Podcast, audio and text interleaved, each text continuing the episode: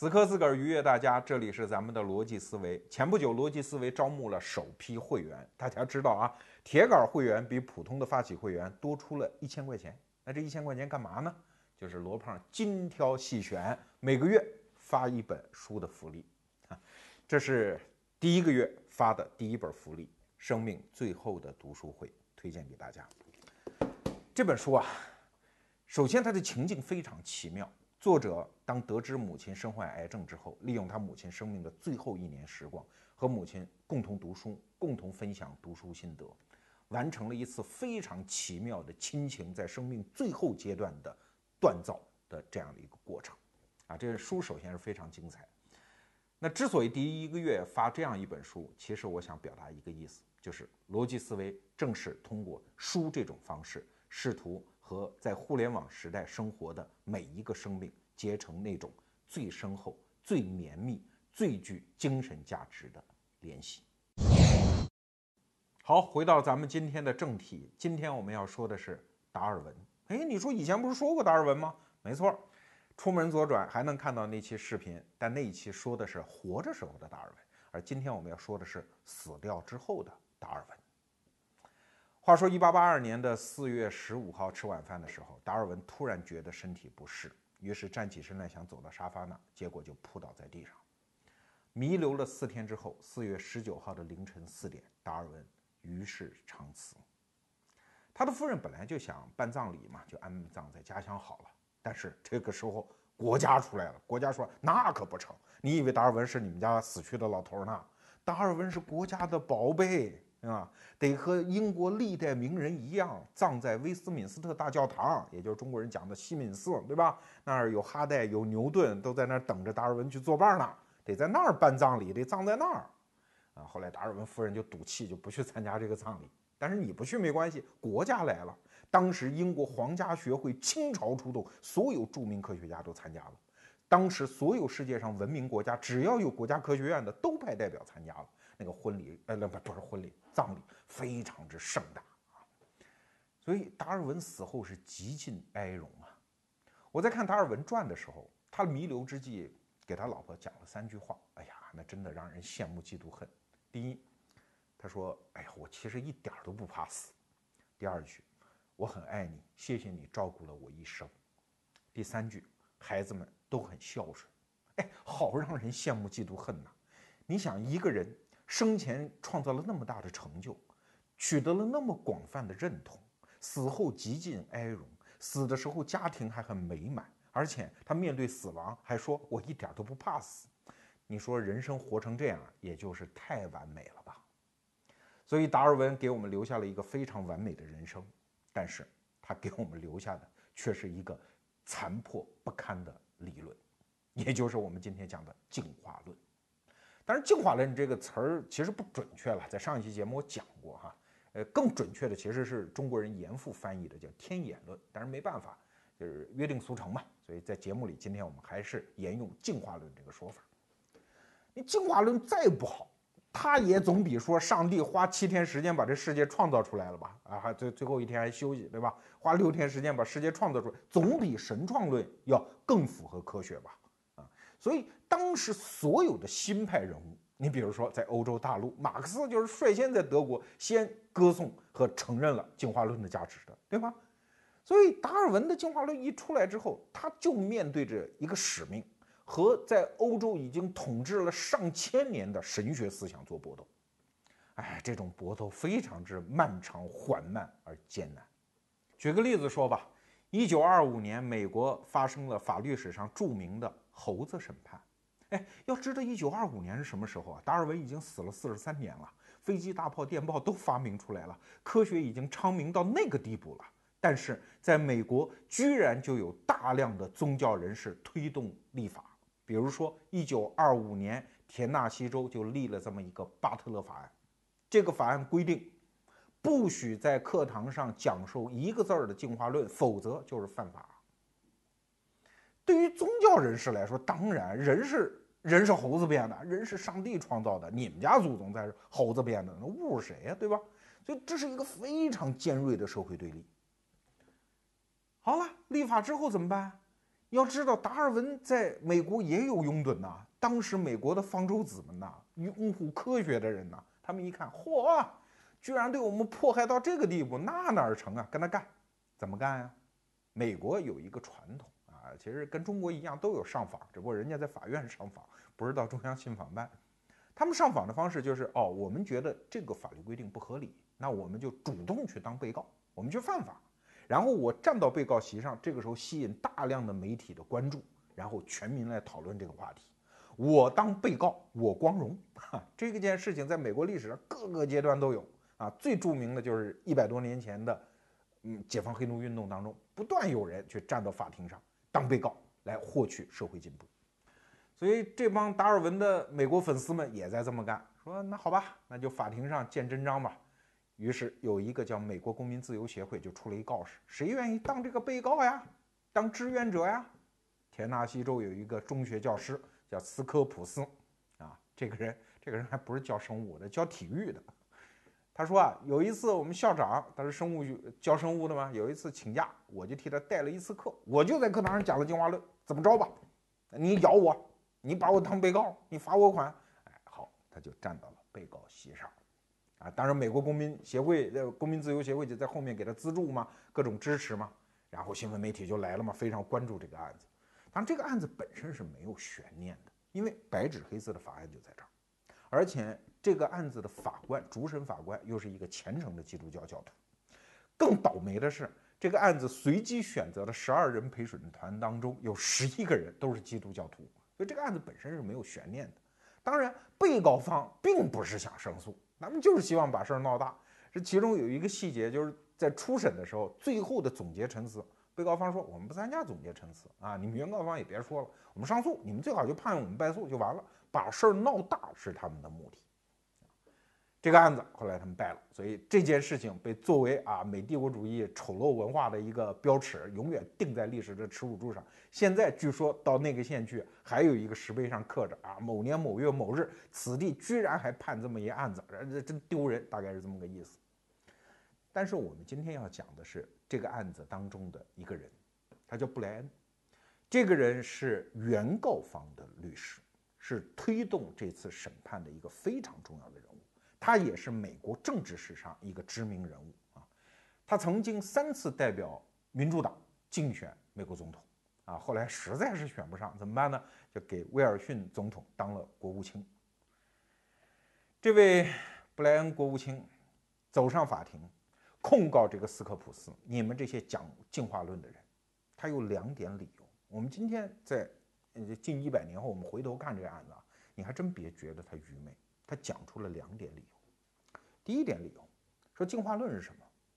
进化论这套观念一旦在现代社会被所有人接受，就将是一场道德灾难。不信你们去看看欧洲，什么德国啊那些国家现在正在崛起的纳粹，他们用的就是进化论呐。所谓社会达尔文主义啊，不就是优胜劣汰、适者生存吗？OK 啊，那就打呀，就杀呀，就血流成河呀。啊，只要是能活下来就是天理啊！讲什么道德？说这套理论你能在社会上传播开来的呀？把达尔文这套关于生物演化的理论变成社会生存理论，人类的道德还有什么生存空间？这是他的第一个理由。第二个理由，说你们都说达尔文进化论是科学的，它符合科学的定义吗？什么是科学？到现在为止，直到今天啊，关于科学的定义就是可证伪。说最简单就这仨个字，啊，这是，呃，欧洲的哲学家波普尔最后把它论证成熟的一套体系。什么是科学？可证伪。那你会问，啥叫可证伪呢？就是一套说法拿出来往桌面上一搁，我们虽然不知道它是真是假，但是可以从字面意思判断出来，我有可能证明它是假的。举个例子讲啊，比如说什么是地震？西方人最开始提出一套假说，说大地像一个大盘子一样平的，四个角站四个大象，有一只大象觉得哎呀站累了，抬起一只脚来，于是地就震了。你别看这是胡说八道，它属于科学，为什么？可证伪。只要环形世界发现哟地球是圆的嘛，啊底下没有大象嘛，OK 就推翻了。所以这反而是科学理论。你再看我们中国人的说法，哦地震阴阳不调。哎，这事儿啊，你你说他说的什么时候哪朝哪代他都是对的，所以这套理论就不是科学。为什么？不可证伪。再比如说战场上，连长跟小战士说：“而且记住啊，一会儿上战场的时候，只要跑得够快，就不会受伤。”你看，这就是典型的伪科学，好像是一个理论，但是那那啥叫跑得快呢？每秒五米还是每秒一百米，对吧？那小战士只要是受伤了，连长就会说：“哎呀，你看你跑的还是不够快嘛。”宗教从来都是这样的，他用一套不可证伪的理论来统摄你的思想。比如说，嗯，求观音菩萨送子吧，啊，你说我怎么还没怀上孕呢？哎呀，你心还是不够诚。你一想，嗯，好像确实有点私心杂念，还是心不够诚啊。那我继续心诚，反正你生儿子都是观音菩萨功劳，你没生，你就是心不够诚。这种理论就叫不可证伪，所以它就不是科学。所以这布莱恩说，你进化论算什么科学？你怎么证伪？你的进化论指的是几亿年甚至更长时段的一种演化的构想，这种构想能够实验吗？在我们人类现在科学，我不可能有这么长时间去证明它是假的呀。那不可证伪就不是科学，不是科学就是观念，是观念你是又是一个有害的观念，我们怎么可能让你去毒害我们的孩子呢？所以，在美国相当长的一段时间里，因为美国宪法是规定不可以强迫公民信任何宗教。那你既然不是科学，你就可能是宗教。我怎么可能让你在课堂上去讲授用纳税人的钱去建立的学校里面去讲授一个宗教呢？哎呀，听听布莱恩这一套理论，在一百多年后，虽然他是胡说八道，但你不得不承认，在没有发现 DNA 核糖核酸。呃，脱氧核糖核酸之前啊，你不得不承认它有道理呀。这是拿，这是达尔文在死了之后给世人留下的一个巨大的破绽呀。当然，达尔文的破绽远远不止这么多呀。我们可以想象一个场景啊，一个原始人走到自己的洞穴外面，仰望星空，心中蹦出来的第一个问题是什么？我是从哪儿来的？对这是人类的第一个问题，也是科学即使进步到今天距离答案最远最远的一个问题。达尔文只是做了一个阶段性工作，提出了一个假说，但是你仔细研究这个假说，你会发现漏洞太多了，破绽太多了。最主要的就是集中在三个方面：过程、时间和动机。我们一个一个说哈，先说这个过程。你说进化论，那这个动物就是慢慢慢慢自然选择嘛，适者生存。慢慢沉淀下来的，成为我们今天进化出人这样高级的动物，对吧？好，证据呢？达尔文说有啊，你看在南美洲，我们就发现一些动物的化石，跟今天的动物很像，但是要大一号，这不就证明这是变化过来的吗？反对派说别胡扯了。好，你说变化过来，那请问从大变小中间过程的那些动物化石在哪里？没有。到目前为止，生物考古学界从来没有找到两个物种之间的状态的化石，从来没有找到过。你总不能说被城管队员给弄走了吧？没有证据，那你怎么能说它是慢慢过来的呢？所以很多达尔文的信徒们就在全世界拼命的找啊，找到那些变异的怪兽，什么眼睛长在嘴巴里的青蛙呀，这种到处去找。哎，有时候好不容易找到一个，哎呀，好好一怪兽啊！你看，这就是变异。可是发现所有这些变异找到的这些动物啊，都没法生殖，丧失生生殖能力的。所以达尔文反对派说：“哎，别扯了，那不就是残疾动物嘛？对吧？你拿这出来说什么事儿？那都没法有后代的呀，他不可能把这种变异特征往下传的呀。而且还有一个更不利于达尔文的证据，就是在生物考古学界发现。”大量的物种的出现，其实都是在六亿年前的寒武纪。寒武纪还集中在其中的两千万年，就在这两千万年地层当中，发现了大量的生物物种。此前没有这么多，此后发生的变化也不大，就说明就在这两千万年当中，一定发生了些什么。所以达尔文的对立派就说：“我们说是上帝创造的吧？就那两千万年，耶和华醒了一次。”达尔文这边说：“哎哎哎，你们那圣经上写的是四四千年，人类到现在四千年，创世到现在，那个反对派就说，那这个上帝那儿时间不听说中国有句话吗？对吧？人间呃天上方一日，人间一千年嘛。上帝一亿年算一天，正好创造六天。你看六亿年前嘛，所以双方就吵得一塌糊涂。但是毕竟寒武纪大爆发、物种大爆发这件事情非常不利于进化论，这是过程问题。第二个是时间问题。有一派达尔文的反对者说：“说你不是说生物是慢慢进化出来的吗？我给你算啊，生物有生物到现在不过是几千万代，对吧？因为地球上有生物才几亿年嘛，你算吧，那才几千万代，每一代稍微发生那么一点点的突变和变化，能够积累出这么大的进化的跨度吗。”你比方说眼睛，那海蜇皮，海蜇那水母嘛，也是一种，那没眼睛，一直到达成人眼这么高度复杂的器官结构，有可能是一点点变化出来的吗？达尔文派说，对啊，对啊，就是这么编出来的。说好，我们做实验，弄只猴子，一百多个键，一键盘，你让它敲，啊，就随便的乱敲，噼里啪啦，噼里啪啦。要知道这个就演化速度是很快的嘛，啊，每敲几个字就演化一代嘛。说直到他敲出 monkey。啊，如果才五个字母，呃，monkey 啊，六个字母，对吧？这这敲出一 monkey 要多少年？几万年啊！就这么拼命敲，不休息，这猴子不睡觉。如果要敲出十个字母，比如说比尔·克林顿，那需要多少时间？从概率上推算，需要地球寿命的七百倍，需要三万八千多亿年。好了，如果大自然真的是这样漫无目的的这样的演化。稍微有一个突变，然后积累，请问怎么可能从没有眼睛到眼睛，仅仅这一个复杂的器官能够积累的出来？十个字母要敲三万八千多亿年，进化出一眼睛需要多少年？这怎么可能？而且是一代一代的进化，这件事情也没法解释。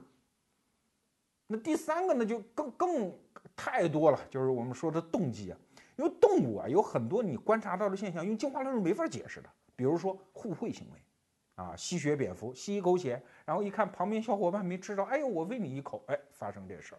有的鸟看见有天敌来了，它先率先报警，要知道它报警会危害它自己的生命嘛，但是它就愿意干这个事儿。在蜜蜂里面有一种叫工蜂，工蜂是没有后代的，但是它就是辛勤的哺育，所有活儿都是它干，对吧？它没有任何进化上的利益。那请问，所有这些现象，用达尔文的适者生存。这么残酷的逻辑怎么能证明？所以你看啊，过程、时间、动机都没法说。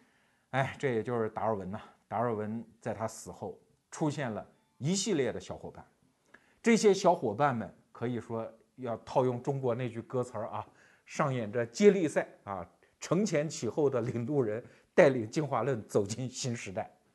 这其中啊，这当然林林总总的学说，我们在这个节目里不可能讲那么多啊，我们就给大家提三个人。第一个是美国人古尔德，我们此前呃那一期讲进化论的节目推荐过一本他的书《生命的壮阔》，这个人是新达尔文主义的代表，他就提出一种叫断续平衡说，什么意思？就是说你别费劲找那个什么阶段过渡的那些化石了，不可能，我告诉你就是突变。生物的平滑的缓慢的演变和因为某个事件造成的突然的这个进化是阶段性的间歇存在的，也许是一个冰川期，也许是一个天外的彗星撞了地球，也许是某次火山大喷发造成环境的巨大变化。总而言之，人类短短的几千年的文明时代根本还不可能见到那样的巨大的环境突变。但是就因为发生那样的环境突变，导致生物突然发生了一次进化的大飞跃。所有都可以解释了，不要再问了，啊，下面我们只有一个任务，找出这个突变的原因了，达尔文的道理是对的，哎，你看他就在达尔文的整个理论框架当中补充了一个新的理论，哎，把这个理论框架进行了完善。那时间问题又怎么解释呢？啊，其实啊，有的时候我们直观看这时间问题也不像那个猴子实验那那么复杂。比方说吧，我不知道您知不知道一常识啊，金鱼儿这东西只有中国人有。而且什么时候呢？是宋高宗赵构，他老人家不是后来当太上皇嘛？啊，退居后宫也没事儿干，喜欢养鲫鱼，叫金鲫鱼。后来就因为人工去养这个鲫鱼，慢慢的进行配种。你现在到花鸟鱼虫市场上去看，那个金鱼儿的种类繁复到了什么程度啊，我也不知道，估计到现在也没有完整的统计中金鱼一共有多少种，从大的到小的，眼睛像灯泡似的啊，双尾的、单尾的、三尾的这种金鱼都有啊。宋代到现在，这满打满算不到一千年，就这几百年的时间，它就能出现这么大的物种的变异，那又有什么奇怪的呢？哎，你看，这个时候就有一个德国人叫迈尔，迈尔又提出了一个补充达尔文的学说，叫隔离进化论。什么意思？就是你不要单从一个物种去看它的进化，这个往往你觉得很很难积累出那么大的差异。他说，实际上你还要叠加进一个因素，就是环境因素。同样一个物种，因为分头生活在两个不一样的环境，它很可能就变成两个物种啊。举举两个例子，第一个例子就是马和驴，它本来就一个物种，后来因为生活在不同的环境里面，一个变成马，一个变成驴，对吗？但是马和驴之间同物种之间还能繁殖吗？能，那生下来叫什么叫骡子？可是对不起，骡子就没有繁殖能力了，所以它就变成了两个物种。后来又做了一个实验，把果蝇啊，就是一种苍蝇嘛，啊，就搁在两个环境里，一个冷一点，一个热一点。后来发现过一段时间之后，哎，这俩两种冷热不同的果蝇再在一起就不能生育了，啊，就或者他们生下来的孩子就不能再生育第三代了，所以这就变成了两个物种。所以，一旦叠加进环境这个因素，因为环境大家知道啊，大自然那个造化是变化千端，所以叠加进这个因素之后，物种的演化的复杂性就又有了一个全新的解释。最奇妙的是关于动机，那这就又提到一个英国人叫道金斯。哎，这位道金斯真是一个大神，他提出一套理论呢，真真的让人眼睛掉到地下。他不说你没法解释什么利他行为啊、互惠动机啊这些东西。他说我提一套理论啊，叫基因学说。所以他写了一本著名的书，叫《自私的基因》。那本书写的非常精彩，非常好看，建议大家看一看啊。他说啊，其实进化的单位不是物种，不是单个的生物，是一种叫基因的东西。基因是潜藏在每个生物体内部的。整个生物演化过程是基因的一个阴谋，啊，它就有一个目的，把我这玩意儿传下去。所谓的生物体不过是搭的一，它搭的一辆公共汽车而已，只是它达到目的的手段。哎，这个确实有点毁三观啊！就是我们人所有的行为，实际上是由我们体内的另外一个东西控制着。我们所有的行为都是为了完成它的目的，实现它的利益。那这听起来，就那自由意志不就崩溃了吗？我还记得当年我在北京广播学院，就是现在叫中国传媒大学读电视系的研究生的时候，读过看过一部纪录片，叫《汽车联想》啊，当年获上海电视节白玉兰大奖。汽车联想那开头就挺逗的，主持人说说我现在是个外星人，我观察地球很久，我发现地球上只有一种生物叫汽车，但汽车这个生物呢？它需要一种燃料，这个燃料叫人，啊，每当这个燃料进入了这个生物之后，叫汽车的生物之后，这个生物就可以开始跑。你看，这个观察角度是如此的奇妙，对吧？外星人完全可以造就这个误解，对呀，我们人何尝就不是这部汽车呢？而那个基因才是我们身体里的人，有可能的呀。从道理上，至少它是摆得通的呀。所以，如果从这个角度，你就完全可以解释了。比如说，有一种叫驴鼠。一种老鼠啊，也经常长途长途奔跑跑马拉松。一旦它繁殖的过多的时候，突然不知道谁下一个令，所有这些驴鼠开始自杀。因因为为什么？给生存下来的驴鼠留下生态上的空间，因为太多繁殖太多，所以大量自杀。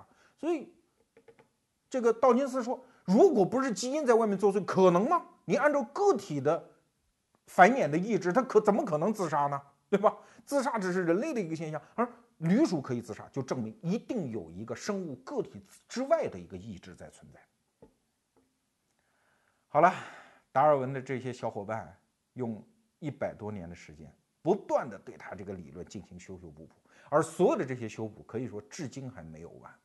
你看每一本关于生物学发展、进化论发展的书，你都会发现最后一章叫“新的综合”，不断有新的时代，有人会提出全新的理论。对呀，这就是一种科学精神。就像美国著名的科学史专家叫库恩，他提出来所谓的科学革命。什么是科学？科学从来不是真理，科学家从事的是世界上最悲催的一个职业，因为他提出来的任何东西，本质上就是为了要让人否定，否则什么叫可证伪啊？对呀，所以库恩就提出了一种所谓叫科学范式的学说，就是一个科学的理论提出来，就建立了一个范式，然后达到科学共同体的认同，大家觉得哎，这个有道理。比如说达尔文的进化论，然后所有的人在这个框架当中进行各种各样的修修补补。进行各种各样精密的构建，但是随着构建的越来越精密，他们就会发现，哎，例外好像越来越多。那怎么办呢？就又会有大神级的人物出来提出全新的范式。那么这种新范式的提出就叫科学的革命。在物理学上，从牛顿物理学到量子物理学之间就发生了这样一次范式革命。所以生物学就是这样按照这个科学的悲催的逻辑在往前走。他们在不断的填补达尔文的逻辑，在等待着下一次范式革命。打个比方说啊，达尔文死后，进化论就是个村子啊，这村子里有两户人家。刚才我们讲的只是其中一户人家，也就是达尔文的小伙伴们那一家啊，那一家人你看过日子过得红红火火，什么道金斯啊、迈尔啊、古尔德啊，坐在门口啊，缝缝补补，把达尔文这件破衬衫，哎，现在缝得像个样子了。可这村里还有一家人。拉马克那一家人啊，现在还我还有一些朋友声称自己是新拉马克主义者啊，也是进化论的一派。那拉马克这一派的基本主张是什么呢？他们就是讲生物的渐变有后天习得性，啥意思呢？哎，以前节目我们也介绍过啊，我们再重复一下，就是你比如长颈鹿吧，哎，它看见高头有树叶啊，就够一够脖子就长，然后它生下一代呢就更长一点。然后越长越长，越长越长，哎，最后就长成长颈鹿了。换句话讲，拉马克主义认为，生物在后天的一些习得的性状是可以遗传下去的，而且优势是可以积累的，而且这种积累的方向是由生物和它的环境搏斗的主观意志能够决定的。这就是所谓的拉马克主义。其实要依我说，拉马克主义其实还是一个好东西，虽然。到目前为止，所有的实验证据都不利于他们。可是我们前面讲了，科学有范式革命的呀。随着达尔文主义渐渐的完美了，就会出现很多反例。没准儿将来的科学家就能从拉马克主义当中得到灵感，然后死蛇翻身，然后掀起进化论的范式革命啊，是有可能的。所以这一派科学理论让他留在这儿没有坏处。但是问题是，拉马克这一家遭了灾了。先是被一个十九世纪末期的一个德国人叫威斯曼先抄了一回家，威斯曼就做实验，你不是说可以遗传吗？好，我们来做实验，发现什么东西迭代比较快？耗子啊，老鼠。所以每一代耗子生下来之后，威斯曼就手起刀落把它尾巴给切下来，然后接着让它生小耗子。结果二十三代之后，耗子还是长尾巴。威斯曼说：“你看，纳马克有什么对啊？肯定不对吗？后天习得性无法遗传。”啊，这也就罢了，关键是今天我们要说的重点是拉马克这一家出了两个不孝子孙。一个呢叫卡姆梅勒，在一九二三年的时候，这是一奥地利人啊，他突然跑到英国说啊，我现在发现这拉马克是对的，我做了一实验，他他亮出一只青蛙，叫产婆蛙。产婆蛙这个青蛙它分两个种，一种呢是水生的，一种是陆生的。水生的和陆生的有啥区别呢？就是它脚趾上有个黑垫儿，那这黑垫儿干什么用的？因为在水里不是滑吗？啊，它所以扒住任何东西，它需要这个垫儿。另外更大的用处是它谈恋爱用的啊，它趴在就公青蛙趴在母青蛙身上，因为滑嘛，所以它要扒住，扒住呢就需要这个垫儿啊。这中国这个民歌不是唱到吗？啊，高高的树上结槟榔，谁先爬上谁先尝嘛，对吧？所以爬住母青蛙是公青蛙很重要的一个功能。必须长出这黑点，然后这卡姆梅勒说：“我就强迫那个陆生的没有黑点的产婆蛙扔到水牢里，跟刘文彩似的，这扔水牢里关，一直等它在水里。你看多少代之后，你看它长出了这个黑点儿，这就证明拉马克呀。然后在英国到处讲，也被称之为当代达尔文，名声大噪这么一人。当时很多科学家说：‘哎，你你能不能把那实验样本给我看看啊？我们来检验一下。’”那卡姆梅勒说：“那不成，就死活不给人看。”哎呀，突然遇到了这么一个牛人呐！当时的苏联啊，在斯大林的治下，说遇到这牛人，弄到苏联科学院来吧，当院士吧。哎，这哥们儿正好收拾行李就准备去苏联，但是不好意思，在一九二六年的时候，鬼使魂差，这卡姆梅勒突然同意一帮英国科学家去检查他这个产婆蛙的这个样本。别人一看说，这哪叫什么黑店这不黑墨水涂上去的吗？所以就彻底的把卡姆梅勒这一次所谓的伟大的科学发现变成了一出闹剧。当然了，卡姆梅勒这个人还比较要脸啊，虽然已经准备行装，准备去苏联科学院当他的院士了，但是闻听这个消息，他做了一个决定，举枪自杀。啊，这所以这个科学家还至少是要脸面的。那下面我们要讲的这个败家子儿，那就连脸都不要了啊！这就是著名的李森科。这个人在可以说是苏联整个科学史上的一个魔头，给整个生苏联的生物学界造成了一次数十年、长达四十多年的浩劫。整个苏联的遗传学界因为李森科的存在，几乎是嗯绝了种。李森科这个人啊，他他小时候他是乌克兰人啊，他他小时候他爸呀突然告诉他，他说我发现这个种子小麦的种子，如果在土里冻了一会儿，然后再拿出来种的话，它产量会变高。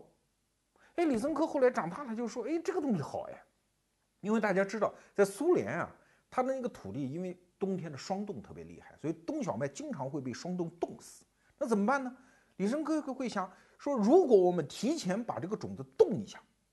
然后再在土里栽种，我们就可以在春天种，啊，就等于骗这种子说你已经过过冬天了，你已经在冬天了，你可以发芽了，啊，呃，然后这个春小麦就长大，然后就把这个它生长的时间往后错一点，这样不就可以避开霜冻吗？我的个老天，这个东西一旦推开来还得了？整个苏联的农业产量不说暴增多少，至少会稳定住啊。对于苏联这个大国来说，那民以食为天，这个科学发现是不得了的呀。所以李森科给他这一套理论，称之为叫春化处理，就是骗种子，以为春天到了啊，就大概是这么个意思。要知道，这就是典型的拉马克主义嘛，就是说后天的很多生物的主观意志可以成为他们的遗传的禀赋嘛。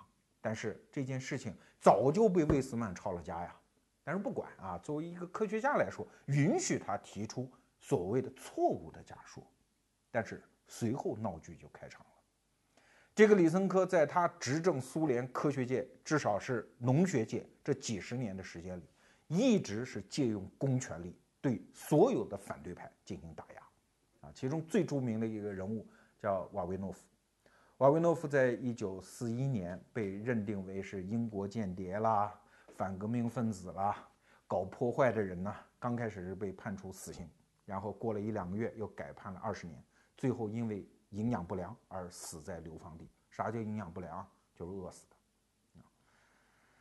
当然，随着斯大林垮台，赫鲁晓夫上台清算斯大林啊，这个李森科的神话就彻底破产了。其实他的破产难道不是天理吗？因为他几十年他坚持的所谓的春化处理，这个给全苏联的农业带来巨大希望的科学原型，从来在实验室就没有做成过。我还记得有一个场景啊，在书上看到的，有科学家们就起来问他：按你这说法，后天可以习得，那如果每一代我们都把牛角砍掉，那是不是过了很多代之后，这个牛就不长角了？李森科想了想，翻了翻白眼，说：“嗯，对，就是这样的。”那底下的科学家说：“好，你给我解释一下处女膜怎么还存在？对吧？每一代女人生下来的时候都有处女膜，但是她们后来之所以能生孩子，一定处女膜都不在了。处女膜不在了，这个性状怎么就遗传不下来？你告诉我。”啊，李森科直翻白眼，然后就说：“你是阶级敌人，打倒你！”啊，就玩这一招。李森科的灾难。导致苏联直到苏联解体的时候，它的生物科学，尤其是农学的发展水平，还停留在六十年代之前的水平啊，这是一个巨大的一个国家的悲剧。那今天我们为什么要提拉马克主义的这两个败家子儿？实际上，我们是想说，我们对于科学应该秉持一种什么样的态度？就拿我们中国人现在一谈，双方都很亢奋啊，也很悲愤的。关于转基因食品来说，对垒的双方都以为真理在握。其实转基因这个事儿到现在没有任何证据证明它有害，也没有任何证据证明它在日后仍然是无害，就这么一个现状。可是你看，双方在辩论的时候用的都是什么手段？反转基因的人，他甚至会造谣，找出各种假证据证明转基因就是有害啊。然后更重要的是，他会诉诸于公权力，就是应该禁止转基因食品。而这边呢，也会诉诸于公权力啊，我吃，我孙子也吃，我儿子也吃，对吧？所以它就是好的，所以公权力就应该开放转基因。哎，扯什么扯？公权力在这件事情里只需要做一件事情，就是对转基因的有害和无害默不作声，然后让市场清楚地标示出每一个食品到底是转基因的还是非转基因的，就可以让民众自由选择。可是你看，双方都在诉求于公权力的时候，这还是科学？这还是真理吗？在进化论这一场世纪大论争当中，我们看到的也是这样的例子。什么是科学的精神？就是。对于一个假说，用孜孜不倦的精神去完善它，去填补它，用人类智慧的光芒去不断照亮这个传统结构的各个角落，然后伺机推翻它，完成科学范式的革命。而另外一种态度呢，虽然他们名义上打的是科学的旗号，但是第一，他们不惜造假去证明这是对的；第二，他不惜诉求于公权力去证明所有反对我的。都是阶级敌人，请问这还是科学吗？怎样对待未知的事物，我们的态度才可以称之为是科学的态度呢？这就让我想起了我生命中曾经经历过的一个情境。二十年前，我在北京广播学院读研究生的时候，那个时候校园里突然流行一种锻炼方式，就是倒着走，据说这样非常有益于身心健康。我还记得那个时候，每当夕阳西下的时候，我和我的同学们总要到操场上倒着走几圈啊。现在回想起来，倒着走是对未知事物最佳的姿态。你看，当你在倒着走的时候，你有两个姿势：第一，你每往后退一步，你都是基于此前走过的道路的善意的、良性的积累；第二，你每往后倒一步。你都是基于对未知世界的谦卑和谨慎。我想，更多的科学道理让科学家们去争论。我们每一个人的人生当中都会遇到那些未知的东西，用倒着走的姿态，也许就是最科学的姿态。